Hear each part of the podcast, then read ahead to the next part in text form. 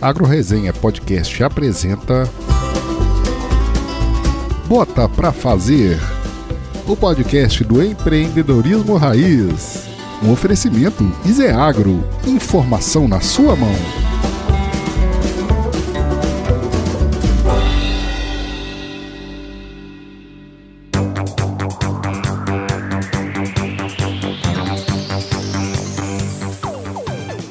Muito bem, seja bem-vindo, seja bem-vinda aí a esse primeiro podcast de empreendedorismo agro, que é essa parceria super legal aqui que o Agro Resenha tem com a Izeagro. Aqui a gente vai compartilhar histórias, insights, acertos e também os perrengues aí da galera que tá fazendo acontecer no agro lá no campo mesmo, né? Então se prepare que a partir de agora, sua próxima hora vai passar com o melhor do empreendedorismo rural, que a gente chama, viu, Vitor, de empreendedorismo raiz, cara. É isso aí. Nosso convidado aqui é o Vitor Monsef de Almeida Campos, formado em Engenharia Agronômica pela Universidade Estadual Paulista Júlio de Mesquita Filho, a Unesp, e tem MBA em Agronegócio e Manejo de Solos pela Exalc e Master em Economia e Ciência do Café pela Universidade degli Studi Trieste. Falei certo aí, Vitor? Seja bem-vindo ao Agro Resenha de Podcast, ao Bota Pra Fazer.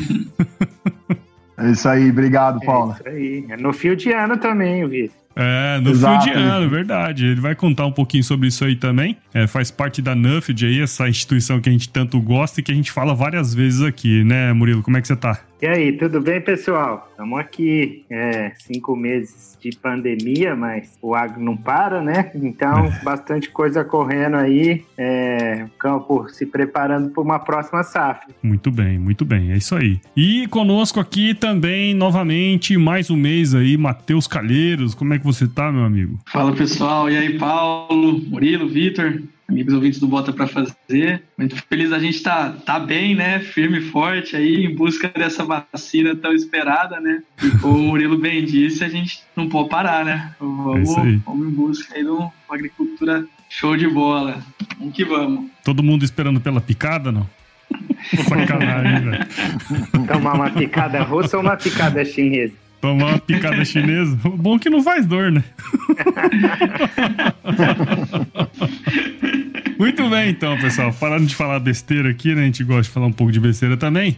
Ô, Vitor, bom, você é de casa, né? A gente já, já se conhece aí pela Nuffield, é, você conhece também o Murilo e o Matheus. Então, cara, aqui no início, aqui acho que é bem interessante, a gente gosta de explorar um pouco essa questão do empreendedor, né, cara? O cara que é produtor rural, ele é um dos maiores empreendedores que existe. E eu queria que você pudesse aí falar pra gente um pouquinho da sua história, contar um pouco do seu, do seu caminhar aí ao longo do, da sua vida aí no agro. Bacana, obrigado, Paulo. Olá, pessoal. É um prazer estar aqui com vocês. Ouço vocês direto, já vi várias histórias aqui e para mim é um prazer poder estar aqui falando um pouquinho, compartilhando um pouquinho da, do que a gente faz. Legal. A pandemia aí realmente colocou a gente fora da realidade, né? Tudo tem lado bom e ruim. Eu sou até um pouquinho da minha história, eu sou de Ribeirão Preto, casado com a Dimitria, minha esposa é de São Sebastião do Paraíso, que é onde a gente tem as fazendas, e tô com um filhinho agora de cinco meses e a pandemia me possibilitou, na verdade, ficar em casa e curtir meu filho, que seria uma coisa que eu não conseguiria em tempos normais. Então tudo tem, acho que, seu lado bom e ruim aí. Tá sendo muito bom curtir o filhão aqui. É isso aí. Trazendo um pouquinho então, eu, eu sou nascido em Ribeirão Preto. Eu queria, quando eu falo um pouquinho da história, eu queria trazer um pouquinho da história dos meus pais aqui, porque eu acho que isso é para mim muito importante. Eles são realmente grandes exemplos para mim e no empreendedorismo para mim também um grande exemplo.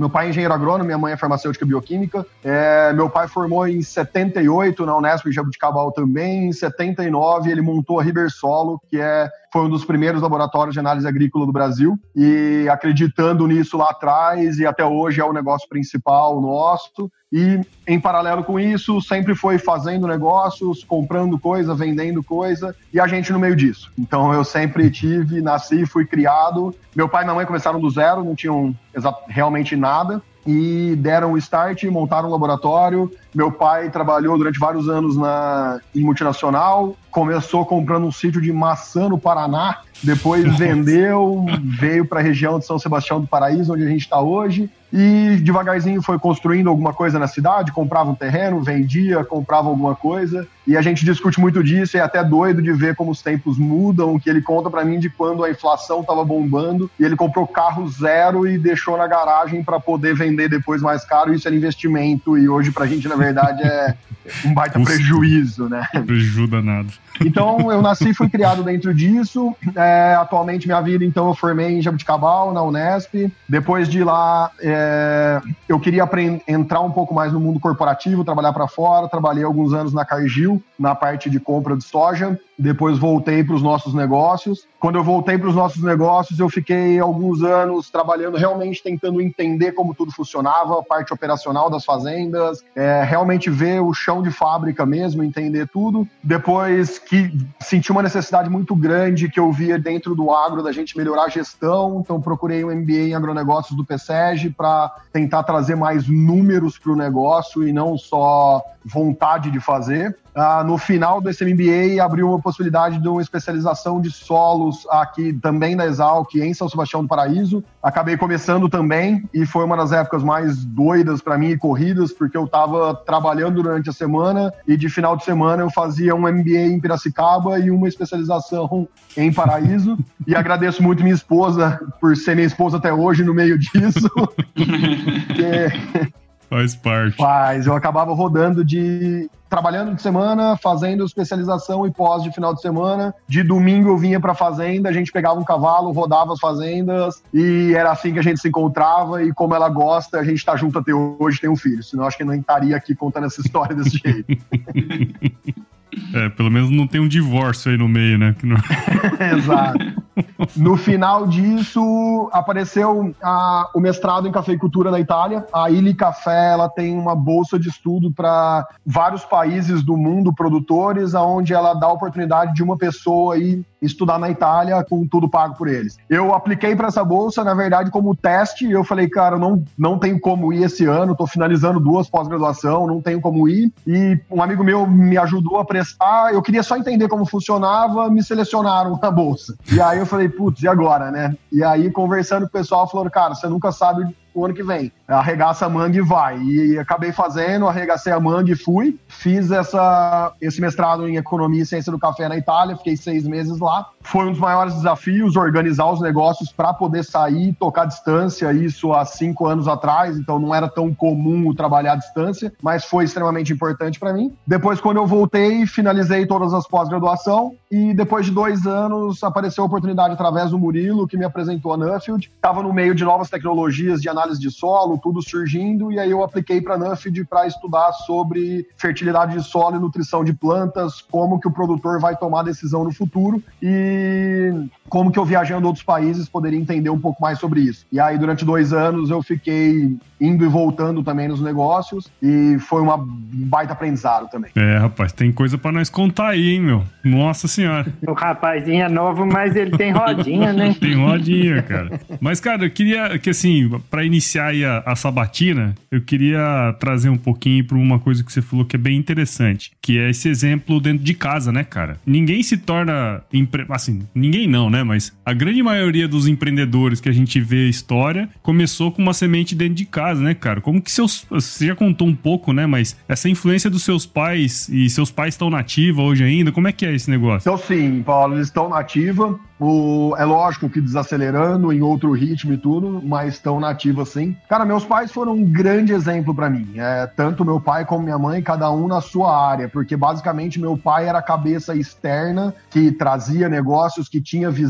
que pensava na frente e tudo. E minha mãe sempre foi a pessoa, minha mãe realmente foi a cabeça da Ribersolo e ela que tocava o laboratório e ela é extremamente sistemática, ela que garantiu toda a qualidade que a gente tem no laboratório e hoje ser reconhecido no Brasil inteiro pela qualidade do serviço que a gente presta. Então, e ela fez isso durante 40 anos, trabalhando demais da conta. E realmente a, a minha recordação sempre de infância era ela saindo cedo e chegando à noite em casa. E mais do que isso, é, eles trabalhavam muito, mas nunca deixaram de ser família. E eu acho que isso para mim foi um grande exemplo e eu levo para mim. Eu quero ser empreendedor, eu quero crescer, mas eu quero que meu filho saiba o que é família, o que é ser pai, o que é ser mãe e tudo mais. Eu acho uhum. que isso que eles trouxeram para mim tem uma influência muito grande na minha vida. Legal. Atualmente, até você comentou, Paulo, acho que um dos grandes desafios que existe é a própria questão de sucessão, porque como Sim. eles eram acelerados é. e tudo, e eu vim também acelerado, minha irmã também tá dentro dos negócios, minha irmã hoje é a cabeça da Ribersolo, eu fico dividido entre fazendas e, e laboratório. A gente se dá muito bem, acho que a grande vantagem é que a gente se dá muito bem, só que durante os dois anos que eu falei que eu fiquei no chão de fábrica, tudo era tranquilo, porque eu tava querendo aprender realmente. Aí depois disso, acho que nós passamos dois, três anos realmente de desafio muito grande, onde eu já tinha opinião formada, eles ainda não estavam preparados para ceder. Eu acho que também tinha opinião formada, mas não maturidade suficiente. E aí a gente brigou demais. Realmente, acho que foi um período de desgaste muito grande, até que a coisa se acomodou e acho que eles começaram a ter muito mais confiança na gente do que podia rodar. A gente também maturidade o suficiente para aprender com os erros. Eu acho que isso que garante o futuro do negócio. É um grande, mas é um uhum. grande desafio. É, não, sem dúvidas. O que, que você acha que aconteceu para virar essa chavinha? O que, que foi fundamental? Como que você acha que isso aconteceu de uma maneira saudável, né? Porque hoje você está à frente da mais da fazenda, né? Não sei qual que são, qual que é o papel dos seus pais aí hoje. Então era legal saber um pouquinho mais disso aí. Eu acho que o grande virar da chave foi tentar colocar intermediadores no meio do processo. Então, um, nós tivemos consultores, eu acredito muito em consultoria, que é uma visão de fora. Nós tivemos um consultor que, para a gente, foi extremamente fundamental, porque ele era de total confiança minha, eu fui estagiário dele na época, e de confiança muito no meu pai também. Então, ele acabou sendo um voto de Minerva sempre no meio disso, acho que isso ajudou muito a gente. E o outro foi parar de achar e começar realmente a ver as coisas. Então, e aí, meu pai tinha uma função muito bacana, porque ele topava, vamos ver, ah, você está falando isso, mas aonde que funciona? Aonde está dando certo e vamos ver aonde está dando certo. E aí a gente ia, visitava e aí a gente chegava à conclusão, não, realmente, está dando certo e faz sentido pra gente. E a outra coisa foi começar pequeno. Eu várias coisas que eu queria fazer na fazenda, por exemplo, de mudança de manejo e eu queria mudar em tudo. É, para mim um exemplo interessante foi um plantio de braquiária no café, onde eu plantei num talhão pequeno e meu pai meio ressabiado com aquilo, relutante. Depois de alguns anos, ele chegou na lavoura, ele olhou para mim e falou: "Por que você não planta no resto da fazenda?" E aí eu falei: "Agora era isso que eu precisava." Então, assim, o começar pequeno e ir crescendo, acho que também é uma coisa que vale muito a pena. Isso eu acho bacana mesmo. E assim, a gente vê, né? A gente conversou um pouco de sucessão em alguns episódios aí. Eu acho que esse não querer ficar batendo de frente, mas isso aí, tipo, ah, o pai ou a, o cara que é o administrador dá um pequeno talhão, né, um pequeno experimento para a pessoa fazer e, e, mostrar suas ideias, né? É. Exato. Isso tem muita coisa a ver com muitos outros episódios também que eu fiz no AgroResenha. Pessoal que consegue um, um uma boa sucessão, assim, mais tranquila, normalmente tem alguns, algumas coisas muito interessantes. A primeira delas você falou foi o consultor. Sempre, né, Murilo, a gente conversou com vários aqui, cara, que você, ó, a gente sempre tem uma visão externa para decidir, ter esse voto de Minerva, como você falou, né? Outro é essa questão de, de ter sempre dar um pedaço do business pra, pra pessoa, né? Pra ele tocar e ver como é que vai, vai rodar, né, cara? Isso é um negócio interessante. E é exato, e eu acho que o que precisa é realmente o ponto ponto de equilíbrio, porque a geração mais velha tem que ceder um pouco, mas a gente mais novo chega com muito gás. É, a gente precisa perceber também que nem tudo que no papel funciona vai funcionar na prática, então a gente precisa realmente desse tempo. E é só a prática para falar, né? Não, e a gente vê como consultor também, acaba de ver muitas vezes, né, que eu atuo como consultor um pouco também, acaba sendo moderador. E se você tem a confiança dos dois lados, é legal para mais fácil realmente chegar num, num caminho. Isso é bacana. Ô, Vitor, eu queria ver também com, com você nessa sua trajetória aí, acompanhamento de consultor, em que momento ali que você falou, não, é, hoje você trabalha né, com café na sua região, é uma cultura que o pessoal a gente vê que é muito apaixonado. Como que você pegou esse apreço pela cultura? Foi nessas rodagens com consultor? Como que foi? Cara, é, isso é um parte? negócio que é até um pouco engraçado, porque a minha conversa eu sempre gostei muito mais de pecuária do que de café. Meu trabalho de graduação na faculdade foi com pecuária e eu brincava com meu pai que quando eu assumisse a fazenda eu ia arrancar todo o café e ia virar tudo pecuária. E a conclusão é que a pecuária está acabando na fazenda. então. É... Achei que você ia amarrar um, um, boi em cada pé de café da fazenda, Vitor. Cara, eu queria, na verdade, eu, eu tinha esse gosto pela pecuária, mas quando eu voltei e comecei a tocar o café e participar do dia a dia, eu vi o tanto que o café era fascinante. E realmente, café é uma cultura extremamente fascinante. A hora que você pega é, de um ano para o outro, tudo muda, de uma variedade para outra, tudo muda, de um manejo pós-colheita para o outro, tudo muda. E a gente está cada vez mais no mundo de café especial. E aí realmente se torna extremamente fascinante, complexo como é você produzir café e como isso chega até na xícara do consumidor final e o tanto de coisa que pode gerar. E o que eu acho muito interessante é que o café, cada vez mais, nós estamos tendo oportunidades de contar como acontece o que é o agro através de uma xícara de café. E isso me motivou cada vez mais e aí eu fiquei fui picado pelo bichinho do café, vamos falar, e hoje eu tô realmente dentro desse mundo aí. Não só do café, mas de culturas de valor agregado. Eu acho que existem várias que têm o mesmo a mesma maneira de trabalhar e é o que nós estamos caminhando, nós vamos falar mais disso depois. Mas eu acabei entrando e me apaixonando por café no meio da minha carreira, é, apesar de trabalhar com meu pai, trabalho. Meu pai comprou essa fazenda que é onde nós estamos hoje, que é onde a gente produz cafés, quando eu era bebê de cola. Eu nasci ele comprou a fazenda. Então eu convivo com café desde pequeno, mas eu me apaixonei depois da faculdade. Legal. Ah, eu acho que você podia aproveitar aí que você comentou, né, que tem café, que tem pecuária também, e contar um pouquinho, cara, se pudesse aí do, do sistema de produção, como que vocês trabalham né? Eu acho que seria interessante para a turma até saber, né? O, do que se trata aí a propriedade também. A gente fica dentro de um vale, vamos falar. Nós estamos a mil metros de altitude, mas dentro de um vale onde tem montanhas ao redor de em torno de 1.200 metros. Então, apesar de eu estar numa altitude alta, eu tenho algumas bacias mais frias dentro da fazenda. Então, o que a gente acabou destinando são cafés nas áreas melhores, mais altas, que, tem, que são mais propícias para o café, e as áreas mais baixas a gente trabalhou com pecuária. Então a gente tem pecuária de corte, é, a gente basicamente compra fêmeas, a gente compra bezerras, engorda até ponto de abate. E com o tempo nós fomos caminhando e eu fui percebendo um grande desafio que eu sempre tive, quando eu voltei para os nossos negócios, eu olhava como como sobreviver sendo médio produtor. Isso foi uma coisa que me desafiou lá do começo e porque eu vejo que o pequeno no café, ele acaba às vezes conseguindo reduzir custo, ele toca no dia a dia, ele faz a hora que precisa e o grande acaba tendo economia de escala. O médio, ele tem os custos altos e não tem economia de escala. Então, era um desafio para mim como nós vamos sobreviver como médio. E aí a gente foi estudando, fui trabalhando e hoje a gente está buscando tirar o maior potencial de cada área, trazendo produtos de valor agregado. Então nós estamos com café na parte alta, começando o plantio de abacate. Esse ano vão ser os primeiros plantios de abacate. Dentro dos, das florestas, nós temos 30% de áreas de reserva. Dentro da floresta, nós estamos produzindo mel. A gente fez uma parceria com o apiário e começamos a produção de mel, tanto de abelha apis, que são as produtoras de mel, como as abelhas nativas sem ferrão. Estamos nos testes de lúpulo também. A gente começou a fuçar e entramos um pouquinho no lúpulo aí. Tem que Começamos com os também, testes né? e agora estamos profissionalizando.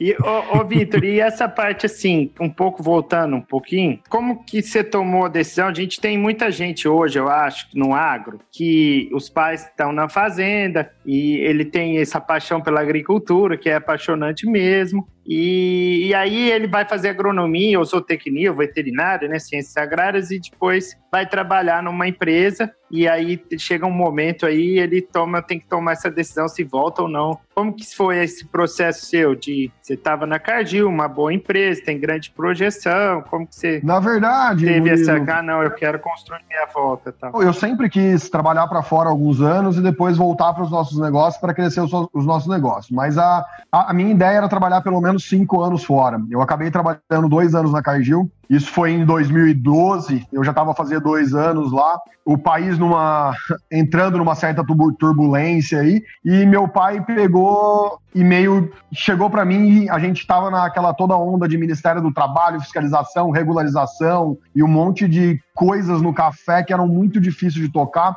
E aí meu pai chegou para mim e falou: Filho, é, eu não tô afim mais de tudo isso que que eu não, eu não consigo lidar com tanta burocracia, tanta papelada e tô meio de saco cheio disso. Você tá afim de tocar, se você tiver afim de tocar, pula pra dentro do barco e, e vem seguir. Senão eu tô desanimado disso aqui e não sei o que, que vai ser. E aí foi onde eu peguei e falei, não, então eu vou para dentro do barco. Então, na verdade, eu vim numa situação de dificuldade realmente de assumir. Isso foi uma das coisas que facilitou, eu acho um pouco também na sucessão, que foi a linha dele realmente me chamar e falar, volta, que eu quero que você volte. E realmente o que você falou, eu estava crescendo dentro da Cargill, tinha possibilidades de crescimento, Inclusive, foi um certo tumulto quando eu fui conversar que eu estava saindo, que era naquela, putz, tá indo para outra empresa, o que, que a gente faz? Eu falei, não, tô indo para dentro dos meus negócios e é uma decisão para a vida mesmo, não é só sair de emprego e trocar de emprego. Não. Ô, Vitor, tem até um, um professor, foi, é, acho que meu, do Murilo, do, do Paulo, né, o professor que ele fala muito do agrônomo padrão T, né? Que tem essa cabeça aberta em várias áreas, né? E eu achei interessante que você seguiu muito isso, né? Você teve uma visão corporativa, uma visão na empresa da sua família, do laboratório, uma, uma visão de consultor. E o que, que isso acrescentou no seu dia a dia como produtor rural? O que, que essa mescla de coisas levou aí nesse, nesse processo? Matheus, eu acho que o que mais acrescentou para mim foi realmente abrir a cabeça. Eu cada vez mais eu vejo, e não só pelo Brasil, mas quando viajando pela NUFID por diversos países, uma das coisas que mais eu acho que até os dois opostos. Uma das coisas que mais limita o crescimento o tradicionalismo, mas uma das coisas que mais quebra também é o excesso de inovação. Eu acho que o agro ele precisa de um certo tradicionalismo porque muita coisa é mais lenta do que acontece dentro de empresa, mas ele também precisa de uma dose de inovação e de cabeça aberta. Então eu acho que para mim trabalhar como gestor dentro de algum negócio, ter o laboratório de outro lado, uma presença da consultoria, a fazenda faz com que eu acabe abrindo um pouco mais a cabeça e traga uma pitada de inovação para dentro dos negócios, mas ao mesmo tempo lembrando que a coisa tem que ser devagar, a coisa tem que ser com calma, tem que ser tudo no seu tempo. Então eu acho que abrir a cabeça, mas manter a, a calma que precisa dentro da produção rural. Eu acho que isso para mim foi o que mais agregou. Aí. Ô, ô Vitor, esse,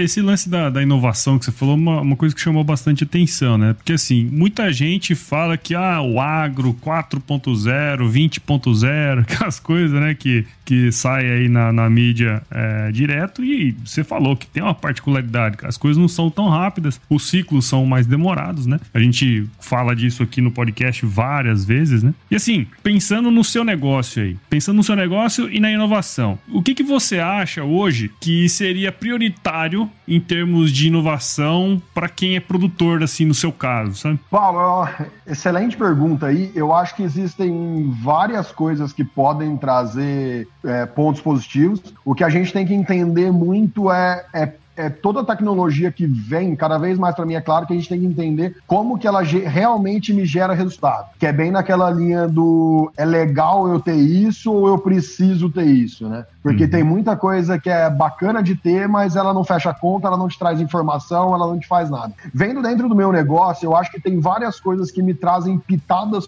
pequenas de crescimento. Mas uma coisa que eu acho que mudaria muito o negócio, falando de café principalmente, é conseguir melhorar a comunicação entre produção e consumidor final. E, e, é uma coisa que a gente tem trabalhado muito, mas eu acho que existe um gap muito grande entre o que é produzido e o que é, é quem está consumindo, e se perde muito dinheiro nesse meio do caminho, muitas vezes por falta de informação. Então eu acho que quanto mais tecnologia a gente tiver para conectar o produtor no consumidor final, e não necessariamente isso é, é você não precisa tirar às vezes a pessoa que está no meio do caminho. Não é você tirar o exportador, não é você tirar o, o trader. O que eu acho que a gente precisa é ter uma comunicação melhor para que o consumidor valorize o produtor e não necessariamente ter que tirar elos da cadeia, mas fazer com que o consumidor entenda o que está acontecendo e valorize a produção. Então eu acho que isso é um negócio que essa, esses, essas ferramentas de comunicação eu acho que vão ser extremamente interessantes. Legal. E assim, nessa linha, o Vitor, queria saber um pouco assim, que tecnologia hoje você interage mais? Tem alguma startup que você utiliza como produtor? Se você já interagiu com algumas? Eu sei que assim, eu concordo também que você tem que ter essa saber o que, é espuma e o que, que não é, né? O que, que traz resultado para a fazenda, mas eu acho que também o produtor tem que ter uma cultura de experimentação um pouco maior, do mesmo jeito que às vezes ele tem uma cultura e teve de experimentação de qual semente ele vai escolher, então ele sempre planta lá um, dois hectares, faz um testezinho com fungicida numa área para ver. Eu acho que o produtor vai ter que acostumar a incluir alguma tipo de tecnologia digital aí nesse portfólio de teste, né? Eu queria entender o que, que você está usando, qual que é a sua visão sobre isso. É uma opinião minha, não sei se você compartilha também, o que, que você acha? Perfeito, não, compartilho sim, sem dúvida, Murilo. Inclusive, eu acho que isso às vezes vai ser um pouco mais difícil para o produtor, porque não está acostumado às vezes a mexer com tanta tecnologia e tudo, mas vai ser decisivo em ele ficar no ramo ou não. Porque com certeza, se ele não testar e não aprender o que tem mais dificuldade, vai ser mais difícil ainda de implementar e de colocar na prática. Então, com certeza precisa sim. A gente tem a gente tem trabalhado com várias coisas, muitas coisas em teste mesmo. Então, por exemplo, imagens de NDVI é, para café. A gente ainda não tem muita noção do que, que elas realmente trazem, mas a gente tem sempre feito imagens com a Via Verde mesmo para entender um pouco o que está acontecendo. Então, por exemplo, eu comprei um drone é, de hobby mesmo, né? Um drone de, drone de fotos, mas que eu sempre vou, tiro fotos e fico olhando aquelas fotos e tentando entender, cara, o que, que isso está me falando? O que, que essa outra visão está me falando? É, aplicativos como o Iseagro, por exemplo, que eu sempre entro para olhar alguma coisa. A gente não tem costume, por exemplo, de cotar digitalmente, mas estamos forçando cada vez mais a gente o financeiro a cotar pelo aplicativo, porque eu acho que cada vez mais isso vai desenvolver isso vai virar realidade. É, estação meteorológica, por exemplo, nós temos na fazenda, mas a gente não tem. Eu comprei uma pequenininha que eu trouxe dos Estados Unidos, ela traz pouca informação. A gente ainda não sabe modelos climáticos que realmente vão predizer doença, por exemplo, mas nós estamos com ela, eu acompanho os dados e fico tentando simular. Putz, será que aquela doença, aquilo que a gente está fazendo no manejo integrado de praga faz sentido? E aí eu vou, olho as infestações e venho na estação para tentar entender se eu consigo tirar alguma conclusão daqueles números. Então eu acho que essas coisas nós temos que trazer e aprender realmente a mexer e tem que fuçar, porque o que a gente tem mais dificuldade, eu acho que é o que a gente tem que mais colocar no dia a dia. Eu ouvi um podcast do professor José Paulo Molim e eu gostei da colocação dele, que às vezes a gente fala da agricultura digital e nós temos que lembrar que na verdade é o digital na agricultura, né? Porque a agricultura se faz no campo. Então nós temos que lembrar que é o digital vindo para a agricultura para colaborar na agricultura e que a agricultura não vai ser digital, né? Mas é isso eu acho que é extremamente bacana mesmo, é aprender a mexer com o digital dentro da agricultura lá no campo. É isso aí, porque a via é diferente, né, cara? Não é daqui para lá, né, cara? É de lá para cá e o conceito é diferente, né? Não é tão simples assim, né, cara? Isso é interessante. Exato, exatamente. Mas eu acho que tem muita coisa para vir do digital que a gente, como produtor, nem tem ideia que isso pode vir. Que é, por exemplo, esse tipo de previsão de predição de doença ou de é, baseado em modelo climático, por exemplo. Que a capacidade que a gente tem computacional hoje de analisar dados e a hora que a gente traz, cara, temperatura, umidade e uma série de outras coisas, e a hora que a gente avalia esses dados, se a gente conseguir ter um manejo integrado de praga melhor e a gente cruzar essas informações, eu tenho certeza que nós vamos trazer coisas que a gente nem imagina hoje que ela pode ser feita, sabe? Então eu acho que tem muita coisa bacana por vir. Não, concordo, concordo. Vitor falou muito da comunicação do, do consumidor final com o produtor. Eu lembro de uma, inclusive, uma palestra sua, Vitor, no campo com produtores rurais em Itamogi, eu achei muito interessante a forma da comunicação produtor para produtor. Como que você vê esses desafios dessa comunicação? Como que a gente pode fazer ela ser mais efetiva para ter mais produtor uh, sendo mais rentável, sendo mais produtivo, aplicando maneiras sustentáveis? O que, que você, métodos sustentáveis, o que, que você vê nisso, assim, nessa comunicação farmer to farmer? Matheus, isso é interessante. É, teve uma, uma bolsista da Nuffield é, da Irlanda, se eu não me engano, ela fez um trabalho em cima de como que os produtores adotam tecnologia. E foi interessante que a conclusão dela no final, uma das conclusões, né, foi que o produtor adota muito mais tecnologia de outro produtor do que de um técnico. E isso às vezes é interessante, e o que eu acho que às vezes se deve muito isso é a própria linguagem. Eu acho que às vezes a gente, quando a gente consegue se colocar no mesmo andar e entender as dificuldades e não trazer soluções mágicas. Vamos falar, eu não acho que nem são soluções mágicas, mas a hora que a gente aprende que as tecnologias são um conjunto de ferramentas que vão trazer no fim uma solução, e a hora que a gente entende as dificuldades para que realmente isso aconteça, é, isso vai ser muito mais fácil implementado. E quando a gente fala de produtor para produtor, a gente está entendendo realmente o que acontece lá na prática. Às vezes um negócio parece simples, mas a dificuldade às vezes é operacional. Às vezes não é nem só o conhecimento. Então, acho que entender realmente, é o que eu falo de vez em quando, tipo, entender o chão de fábrica, eu acho que é extremamente importante, sabe? Que é realmente pôr a botina no chão, sujar aí no campo. E essa dificuldade muitas vezes é de produtor para produtor mesmo. Você comentou nesse negócio, né? Acho que teve um, um, um, trabalho que foi feito até pelo professor Sebastião Teixeira Gomes, é, falecido até inclusive recentemente, da Universidade Federal de Viçosa. Ele fez um trabalho muito interessante com leite né? Ele fez uma pesquisa muito interessante nesse sentido aí também. E, e o que ele teve, isso aí, acho que, cara, nem lembro que ano que foi, mas a, a percepção que eu tive aí do que você falou é mais ou menos essa, né? Ele gosta de ver o vizinho, né? O vizinho é o, o cara que, que dissemina tecnologia para ele. E nesse ponto eu acho que é um, uma coisa interessante quando você fala em comunicação, você fala em comunicação de produtor para produtor, e quando se fala em comunicação de produtor para consumidor, né? São coisas uh, complexas e completamente diferentes, né? E eu tô cada vez mais estudando isso, porque acho que até a função um pouco do, do Agro Resenha é isso, né? Tem uma, uma parcela aqui que escuta a gente que, na verdade, não é da área agro, né? Uma parcela até interessante de pessoas que não são do agro, mas por algum motivo se tem afinidade aqui com o podcast, né? E nessa. Você tocou nesse assunto da comunicação do produtor com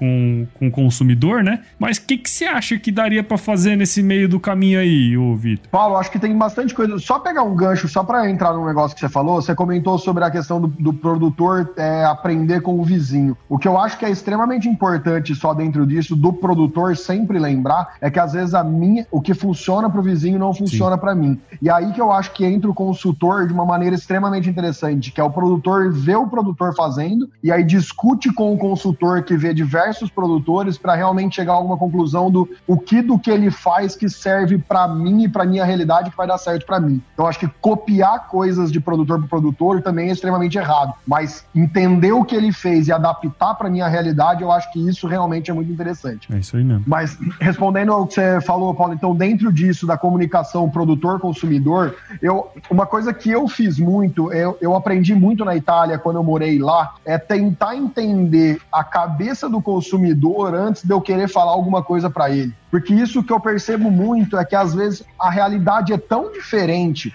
de, de um produtor que está aqui no sul de Minas Gerais, é, colocado no meio da montanha, para um cara que está em São Paulo, capital, e que nunca viu aquilo, que a realidade é tão diferente que não adianta eu falar o que eu quero falar, porque às vezes ele não vai nem entender o que eu estou falando. Então eu acho que tentar entender primeiro, é, dos dois lados eu falo, a gente, como produtor, entender a cabeça do consumidor, o que é a vida em São Paulo, capital, por exemplo, só como um exemplo, para a gente poder tentar chegar num senso comum de comunicação. E o mesmo ao contrário, o consumidor, é, não só no Brasil, mas o gringo também, cara, tentar entender o que acontece aqui antes de criticar, antes de falar, antes de jogar pedra, porque as realidades são muito diferentes. Então eu acho que o que precisa realmente dentro disso é um colocar um pouquinho o sapato e o capuz do outro. É, será conseguimos, hein? Difícil, hein, cara? Puta é difícil. Que o que a gente tem tentado fazer muito aqui é realmente abrir um pouco a porteira. Cara, é uhum. é abrir as portas mesmo. É tem um negócio que acontece fora do Brasil que é bem bacana, que é um dia que o pessoal abre acho que é Open Farm, que chama o evento, o Murilo conhece, que é realmente, cara, várias fazendas abrem as portas ao mesmo tempo para os consumidores uhum. irem conhecer. Então, isso acontece. Dando spoiler aí, nós vamos trazer isso para o Brasil ano que vem aí, fazer na, na junto com a Rede também. A AgroResenha vai ajudar. Certeza.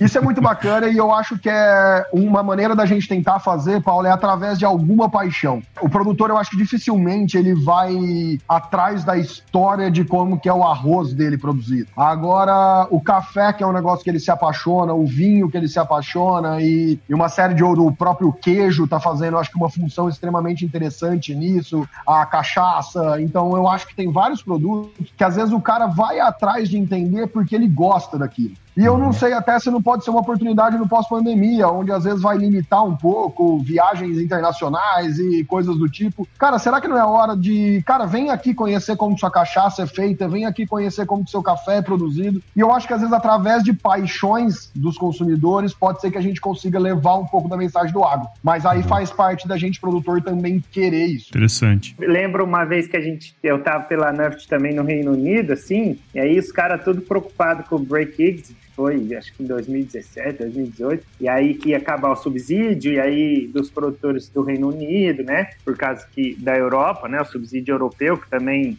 é um fator que, que, que, desbalanceia muito o mercado, né? Aí os caras falam, ah, a gente não tá tão preocupado que a gente tem 80 milhões de consumidores aqui no Reino Unido, né? E a gente hoje no Brasil tem 200 milhões de consumidores, você vê pouco o produtor pensar no em consumidor local, né? Lógico que é uma população diferente, quando você tem baixa renda, você não preocupa em comer um queijo orgânico e tal, mas é uma coisa bem interessante de, de se explorar, né? Ô Murilo, pegando um gancho nisso nisso que você falou aí. A Nuffield, para mim, é uma das melhores organizações que existe, porque ela faz uma coisa que é realmente abrir a cabeça da gente. Nas viagens da Nuffield, uma coisa que ficou muito claro para mim também, Paulo, é que existem dois mundos em paralelo. Existe um mundo querendo alimento barato Existe uma parcela gigante da população que ela quer alimento barato, ela precisa ainda satisfazer a, a, a, o mínimo dela, que é ter comida na mesa dela. E existe também, ao mesmo tempo, isso, uma parcela da população que ela já tem dinheiro e ela, ela para ela, ela não precisa de mais comida. E ela quer saber de onde veio, ela quer qualidade, ela quer orgânico, ela quer experiência, né? sustentabilidade, né? experiência. E como que eu posso falar pro cara que não tem comida, cara, que ele precisa comprar um negócio certificado, sendo que ele não compra o suficiente? Mas uhum. também como que eu posso falar pro cara que, que tem dinheiro já, que já, que, que já tá satisfeito, vamos falar, que ele também está errado em procurar um produto sustentável e tudo mais. Então eu acho que assim, existem dois mundos em paralelo acontecendo, não existe certo, na minha opinião, não existe certo e errado, o que existe são necessidades diferentes. E a gente, como produtor, eu acho que é importante a gente se posicionar e falar, cara, em que mercado que eu tô atuando? Quem é o meu consumidor. E eu acho que a hora que a gente se posiciona nisso, dá para ganhar dinheiro, dá para fazer bem feito, dá para ser bom nos dois e atender necessidades diferentes. Agora eu acho que é importante a gente como produtor tentar entender e falar, cara, para onde, aonde que eu tô indo? Quem que eu quero atender? Porque eu acho que as realidades são tão diferentes, que os mercados são diferentes e a gente precisa saber se posicionar. Tô dando um spoiler aqui do, do que vai ser a minha as minhas minha dica preciosa do mês. é que você tocou num, num assunto interessante que que eu particularmente sou bastante apaixonado, que é essa questão da comunicação, né? Você acha assim, Vitor? Hoje os custos de distribuição de informação são extremamente baixos, né? É, hoje com o celular aí, com acesso a um 4G, você passa ó, as informações da sua fazenda para qualquer lugar do mundo em segundos, né? Você acha, por exemplo, que essa oportunidade que tá pintando e tá na cara do gol, você acha que cada produtor como você ou qualquer outro aí que na sua região, no Brasil inteiro, cada um deles tem potencial de virar um criador de conteúdo na internet, não tem não? Paulo, todos têm sim, eu acho que cada vez mais. E eu enxergo isso como uma baita oportunidade, mas como um baita desafio também. Porque ao mesmo tempo que nós temos muita possibilidade de conteúdo, nós demos oportunidade para todo mundo falar o que quer e o que pensa. E nem sempre os maiores influenciadores, na minha opinião, têm as, as melhores opiniões, vamos falar. Ou a melhor ética, ou a maneira de trabalhar e tudo. Então, eu acho que do outro lado de quem está recebendo a informação, um grande desafio é, é filtrar o que realmente está vindo, o que presta, o que faz sentido, porque me preocupa às vezes um pouco também a maneira com que isso está me caminhando. Mas com certeza, cara, com certeza de, abriu a porta de muita gente levar conteúdo para o mundo inteiro. Isso aí. É porque eu fico pensando muito no Wikipedia, né? Haja isso no agro, né? O que a gente vê de ator global no Neblon falar sobre é. agricultura Exato. é foda, né? Mas vamos Não, aí. Eu acho que de todos os lados. Tanto a gente criticando, tanto de ator global que tá falando asneiras sem ter a mínima ideia do que tá falando, como do outro lado também do produtor. Porque eu, eu não sou tão a favor de defender só a cadeia generalizada, tipo, ah, o agro tá tudo tudo certo e nós temos que bater no peito que tá tudo certo e não temos problema. Não, nós temos sim, tem produtor que tá fazendo mal feito, tem produtor que tá fazendo errado. Do mesmo jeito que tem médico fazendo mal feito, que tem advogado fazendo mal feito, e a grande questão é, un... é nós temos que valorizar quem faz bem feito e temos que punir quem faz mal feito. Então, o produtor que tá desmatando ou que tá fazendo coisa desse tipo, ele tem que ser punido. Então, assim, ah, ele existe? Cara, o que ele existe, ele tem que ser punido. A gente não pode esconder, querer achar que não temos problema, mas nós temos que corrigir os problemas que a gente tem. E eu acho que é, que é por aí. Então nós temos que olhar para os nossos defeitos e tentar corrigir, e é a mesma coisa do outro lado de lá. E tentar entender as asneiras que são faladas do outro lado também, porque tem demais. Não, porque assim, vocês falando isso aqui, eu acho que é interessante, porque se a gente pegar hoje Wikipedia, né? Wikipedia é, é a maior enciclopédia livre do mundo. Se você chegar lá e digitar qualquer coisa, tem lá. Da mesma maneira que tem uns artigos topíssimos, né? Com várias citações e o pessoal usa aquilo lá, da mesma maneira tem um, um artigo bosta lá que um fulaninho colocou falando coisa errada, inclusive, escrevendo errado, né? Eu, eu só pra gente Exato. finalizar aquele assunto lá, eu perguntei isso porque é o seguinte: eu acredito que quanto mais produtores tiverem essa oportunidade, por exemplo, de se tornar um criador de conteúdo, esses que são ruins, eles acabam sendo marginalizados ao longo do tempo quando se tem muito, sabe? E aí é o, é o, é o filtro que as pessoas vão fazendo, eles vão marginalizando, sabe? Por isso que eu vejo que é uma grande oportunidade. Eu, eu vejo assim, nos Estados Unidos, por exemplo, os caras, vários produtores têm podcast, né? Eles mesmos fazem, vários, é, várias empresas, enfim, eu acho que tem um caminho interessante aí nesse questão da comunicação que você comentou que eu acho bem legal. Não, legal, Paulo. E eu, eu acredito muito nisso. Eu acho que comunicação é, é tudo. Nós precisamos melhorar, saber fazer, fazer bem feito. É, é por aí mesmo. Eu acredito muito nisso. Muito bom. Sabe aquela dúvida sobre pragas, doenças, agroquímicos e sementes que sempre aparece? Pois é. Então baixe agora o aplicativo da Izeagro e tire todas as suas dúvidas de graça na plataforma.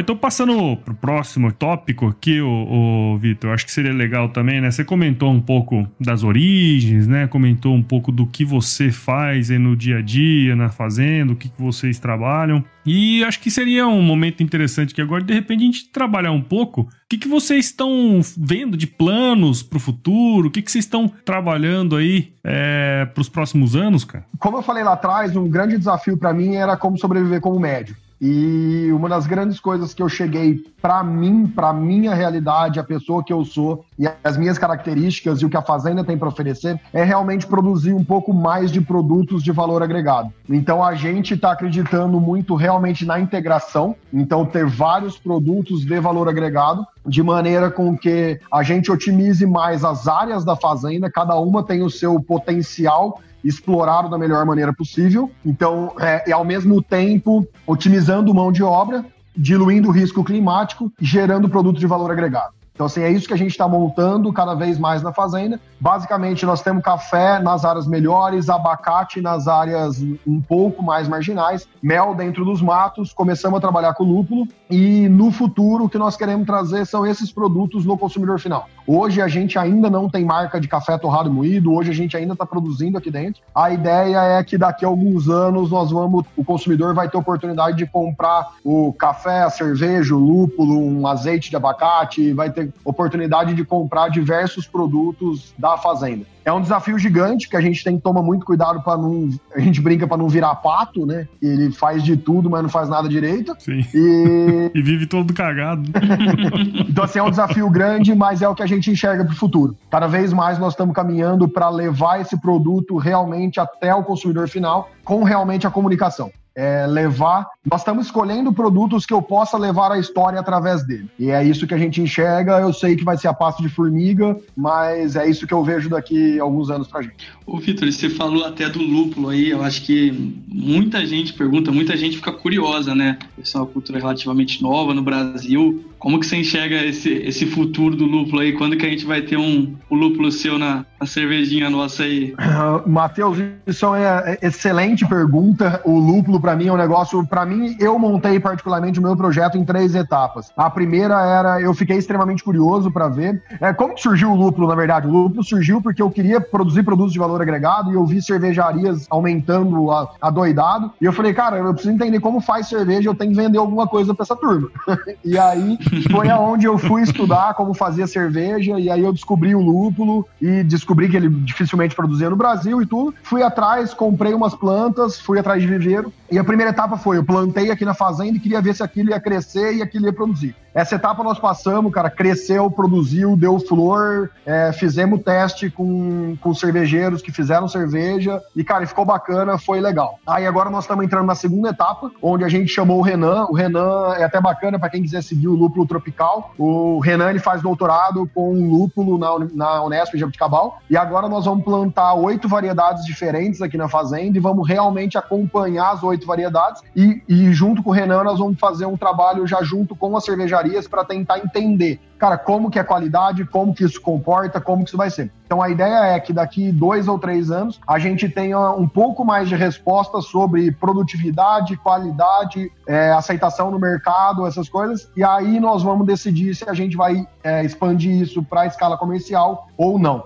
Mas, a princípio, eu acredito bastante, mas a gente ainda tem muito mais pergunta do que resposta. É, pô, Ribeirão Preto, cidade do, dos, dos chopeiros aí, cara, tem que vender direto pra essa turma aí. É, só lembrando, Paulo, que a gente tá fazendo em São Sebastião do Paraíso, que é no sul de Minas, ah, então é nós estamos num clima mais ameno. Só que nós estamos a uma hora de Ribeirão, estamos a duas horas e meia de Campinas. Ah, então, assim, nós estamos perto do centro de consumidores. E a ideia, inclusive, é, é naquela questão da comunicação que a gente falou, a ideia é que a gente tenha, com o tempo, a possibilidade possibilidade da cervejaria, por exemplo, vir aqui plantar uma planta de lúpulo, saber como que isso foi plantado, ele mesmo acompanhar isso e depois poder fazer uma cerveja com o lúpulo que ele mesmo plantou aqui e a gente agregar valor para a gente através dessa história, dessa experiência e, e, e, realmente resolver um pouco mais o problema da comunicação. Legal. Oh, você sabe que uma coisa que você falou aí que a hora que eu lembrei, o... eu entrevistei no Agro Resenha um cara chamado Guto Quiroz, ele é um dos donos da Quiroz Gourmet, faz carne de, de cordeiro, né? E ele deu e ele falou uma coisa muito interessante quando a gente conversou. Ele falou assim, cara, uma vez por ano eu faço um evento aqui na fazenda com os, todos os chefes que eu vendo carne. A gente vem aqui, faz um evento só para os chefes, o pessoal vem, sabe como é que é feito, sei lá, acho que eles escolhem um lá para fazer a janta do dia, sabe? Então, é, eu acho que isso, isso tem um, um, mercado interessante. Eu acho que outra coisa que você falou aí que, me deixou bem, bem interessado foi, pô, você tá de fato é, sabendo onde, onde que você quer ir, né? Com a sua persona que vai consumir o seu produto, né, cara? Acho que não é, não é muito produtor que tem isso em mente, assim, né? Matheus já é sócio de cervejaria, já, velho. Paulo, eu já perdi bastante noite pensando e acordando de madrugada e montando planejamento e fazendo análise de SWOT. É. E, então, assim, eu perdi bastante cabelo, acho que já nessa história, é, de realmente pensar, estruturar, porque eu acho que a diversificação ela não é fácil. Se eu quero conseguir diversificar ao mesmo tempo diversificar, agregar valor e chegar ao consumidor final, é, eu tenho que trabalhar demais. E eu tenho certeza que isso não é fácil. E até pegando um gancho, eu acho que isso é muito bacana e acredito muito, porém não acho que isso é solução para o pro produtor rural. Hum. Eu acho que isso é uma ferramenta que pode ser utilizada, mas nós temos que lembrar que vender um produto no consumidor final exige diversas características que às vezes a gente não tem como produtor. Então nós temos que lembrar que nós temos que ter branding, nós temos que ter marketing, nós temos que ter acesso ao mercado. Então assim, exige uma série de coisas que a gente não está acostumado dentro da produção. E eu sei que eu tenho que trabalhar demais para conseguir isso. Então é um desafio muito grande e eu espero que daqui uns 10 anos a gente faça um podcast com um case de sucesso. ah, com certeza, pô. Tem que mandar uma cervejinha pra nós aí, né, Murilo e Matheus? Hã? Fala a verdade. oh, aí já. a área que a gente gosta, né? Já encomendou até a, a pinguinha lá do, do Amazonas, ô Matheus. Turma vai achar que você toma todas, hein, cara? Então, e temos que visitar o seu Luiz lá ainda, hein?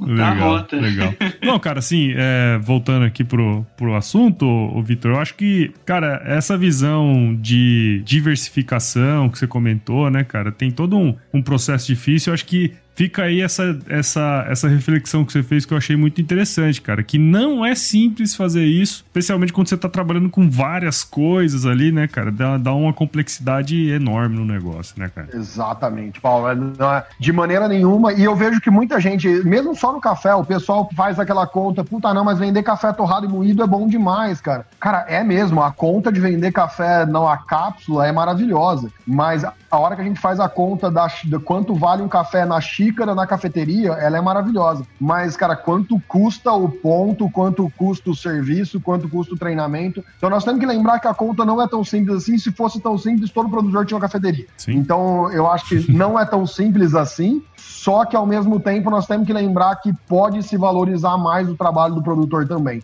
Então eu acho que saber ter o equilíbrio aí que é, que é o que é importante. Então, não, nós temos que buscar e realmente tem que equilibrar, tem que valorizar o produtor, mas nós temos que lembrar que o cara que está lá também, ele também tem custos, ele também tem desafios, ele também tem risco. E eu acho que realmente entra parceria. E eu acho que é aí que tem que seguir a coisa. Legal. Muito bom.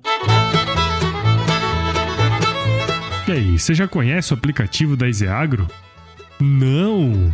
Então baixe agora a melhor plataforma para que produtores e técnicos se conectem com empresas de insumos e tecnologia.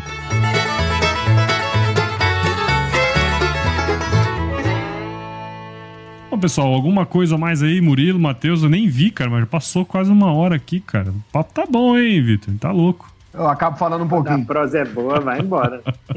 vai embora, vai embora. Bom, muito bem, então. Vamos prosseguir aqui, o Vitor. Agora, nesse último bloco aqui nosso, a gente Bom, enfim, nós estamos falando com empreendedores, tá certo? E acho que uma coisa muito interessante é saber um pouco dos hábitos dos empreendedores, especialmente é, dando dicas aí, né, de, de leitura, série, filme, ou qualquer coisa aí relacionada à, à atividade ou não também, né? Onde que você vai buscar conhecimento, né? Então, é, queria ver com, com. Vamos começar com o Murilo dessa vez aí. Murilo, quais são as dicas valiosas aí do mês de, de agosto? Boa. Bom, dicas do mês de agosto. Eu acho assim que ah, o mês passado eu dei a dica para os agrônomos entrarem lá, né, no, no para responder as perguntas e respostas. Uhum. Esse mês eu posso dar uma dica, talvez, do programa lá do, do mestrado online lá do Solo Agro, da Exalc também, é bem legal, eu sou professor de inovação lá, de agricultura digital e inovação, então é um, é um programa legal para quem também quer aperfeiçoar em techs, é EAD nessa época, então tá, eu acho que, que é bacana. E também nas lives que estão ocorrendo, né, tem alguns canais bem legal, o próprio canal da Nuffield está fazendo uma live por mês, uma vez com convidados brasileiros, outras com, com internacionais tal, então você aprende coisas internacionais sem sair de casa, né? O Isiago também agora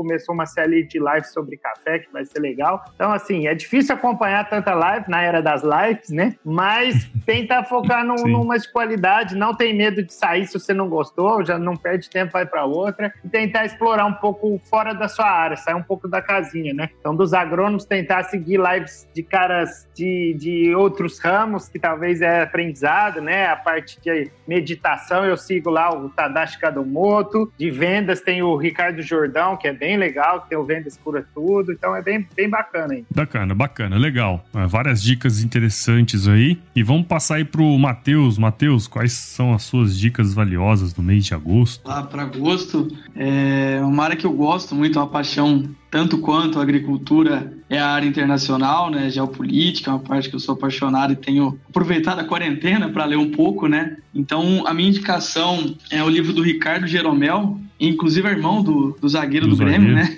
Essa é uma coincidência aí, mas o livro chama O Poder da China. Ah, então, um país que é comprou bastante commodity agrícola do Brasil, enfim. É interessante você entender um pouco da história de, de outros países, comportamentos, principalmente se a gente tem alguma relação, não só comercial, mas enfim, o que for, né? Ainda mais que é um país que está muito aí na mídia no momento, mas está sendo interessante entender um pouco mais desse, uh, de outra cultura, né? Então é a minha dica aí pro, pro mês de agosto. Legal. Legal. Ô, Vitor, eu vou deixar você por último, que eu acho que o convidado tem que fechar, né? Fazer as honras, né, cara? Então, vou falar a minha dica valiosa do mês de agosto. Tem muito a ver com o que nós conversamos, até dei o um spoiler lá antes, né? Que é um livro chamado A Cauda Longa, que explica um pouco é, essa parte de como o, a diminuição dos custos faz emergir é, aqueles conteúdos, né, ou até mesmo negócios que antigamente não, não tinham, né? Então, acho que é um estudo legal, até um pouco da provocação que eu fiz aí com você que é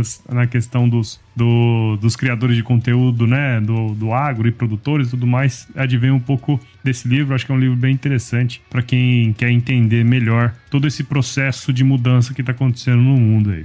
Agora, a estrela do episódio aí, Vitor, por favor, quais são as suas dicas valiosas do mês de agosto? Paulo, vamos lá, eu acho que tem muita coisa bacana, como o Murilo falou, cara, tem lives fantásticas acontecendo, saber filtrar elas é uma coisa extremamente importante, mas tem muita coisa boa acontecendo aí. Dentro dos livros, eu até brinquei com o Murilo esses dias, eu falei, cara, o dia que eu tiver que dar uma dica de livro, eu vou falar para ler o Boletim 100, porque é um, é um negócio extremamente antigo, mas às vezes eu vejo que nós temos que adotar tecnologia, nós temos que trazer coisa nova, mas às vezes me preocupa um pouco a geração nova vindo, esquecendo um pouco do cara de conceitos, de coisas realmente de fundamentais aí. Então eu brinco que realmente lembrar um pouco das teorias e do que acontece, dos fundamentos é extremamente importante. Mas tirando isso, cara, um livro que é extremamente antigo, que eu acho bacana, que eu gostei, que também é uma coisa bem, bem antiga, que era O Homem que Ouve Cavalos, do Monte Roberts. Para mim, cara, uma coisa que eu acho que é muito bacana, e eu tô vendo isso com meu filho muito grande, cara, é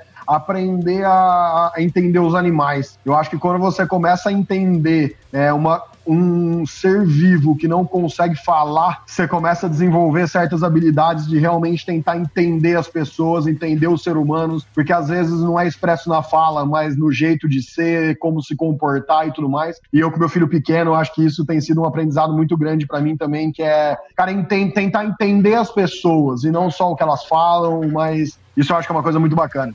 Legal. E vindo para séries e filmes, essas coisas, cara, eu assisti um agora que eu achei muito bacana, que chama Arremesso Final, no Netflix, que é a história do Michael Jordan. Eu achei fantástico eu assistir aquilo e me fez recordar de algumas outras que eu vi do próprio Oscar Schmidt, por exemplo. Mas às vezes a gente olha, eu acho que tem muito a ver com o empreendedorismo isso também. Porque às vezes a gente olha o cara que foi um dos maiores pessoas da história e quando a gente vai por trás da vida dele, a gente consegue ver o tanto que esse cara treinou, o tanto que esse cara era motivado, os altos e baixos que ele teve na vida dele. Então, assim, a gente fala Michael Jordan, a gente lembra de um cara que é uma estrela. E a gente entender e ver, cara, que ele também teve altos e baixos, ele também era um cidadão, ele também foi criticado. E... Então, assim, eu acho que é um muito bacana e faz a gente repensar em coisas que a gente faz. E os podcasts? Podcasts aí, os podcasts eu ouço demais e acho que tem vários fantásticos. O Agro Resenha eu ouço muito. Economia Falada, do Ricardo Amorim, é um que eu gosto bastante de ouvir. O Foco no Agronegócio, do Rabobank. Eu acho que tem vários aí muito bons, muito bons mesmo. É isso aí. Acho que tem, é muito condizente com, com a nossa área, né? A gente viaja pra caramba, tá sempre muito no carro, né, cara? Então, acho que tem muito fit aí, né, com a nossa turma aí. Mas legal. Muito bom então, pessoal. Pô, Vitor, queria já de antemão aqui agradecer você, cara, por esse por essa hora aqui que foi bastante produtiva. Eu particularmente aprendi bastante aí com você. É, queria parabenizar você pelo seu trabalho aí, viu, cara? Muito, muito obrigado aí, parabéns, viu? Obrigado, Paulo. É um prazer para mim estar aqui. Eu tô aqui, na verdade, aprendendo com vocês, aprendo ouvindo vários podcasts seus aí, eu ouço vários mesmo e já aprendi muito ouvindo e na verdade tá aqui falando falando, acho que é um baita aprendizado. Eu estou aqui mais para aprender com o que vai surgir de dúvida, com o que vão questionar, do que realmente para levar conhecimento. Acho que a troca de experiência é tudo. E aí, feliz é aquele que a, é, compartilha o que sabe e aprende o que ensina, né? Fora Coralino. É... Mas é isso aí. Muito legal. É, você quer essa ideia, né, cara? Acho que parece que quem divide uh, multiplica, né? Então. Acho que é mais ou menos por aí, né? Cara, é impressionante, Paulo. A gente sempre abre oportunidade para estagiários, às vezes, ficarem na fazenda. Agora com a pandemia mudou tudo, mas eu sempre tentava ter. E é impressionante como cada estagiário que eu recebi me fez aprender muito mais. É, é muito louco. Fala como que o pessoal te acessa aí, Vitor, também, né? É verdade.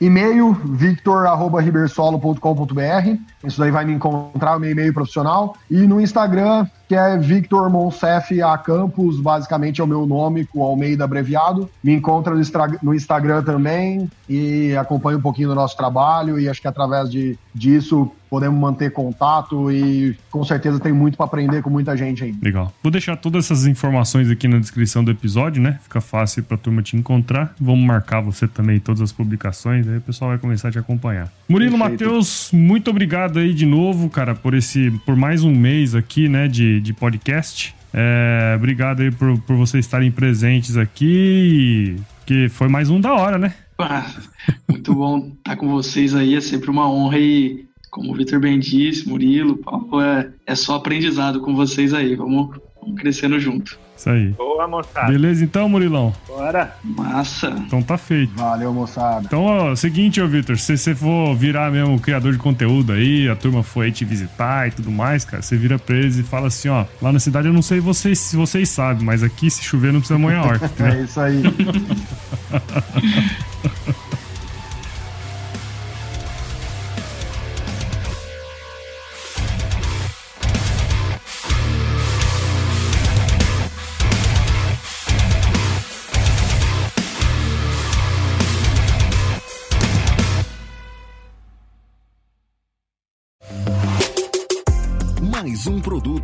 com a edição Senhor A.